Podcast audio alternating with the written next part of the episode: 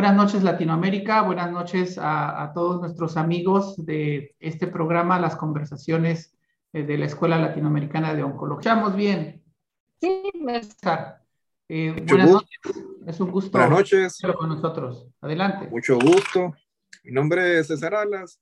Les voy a brindar, terminé por así decirlo, en la parte de la coordinación de este proyecto que les vamos a socializar, trabajando de la mano con la Universidad de Dartmouth.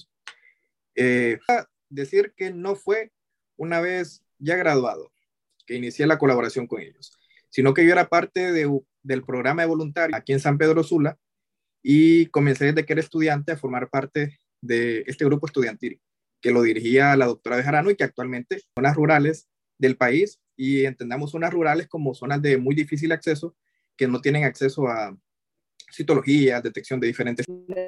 compartir de la pantalla, eh, quiero comentarles que en todas aquellas innovaciones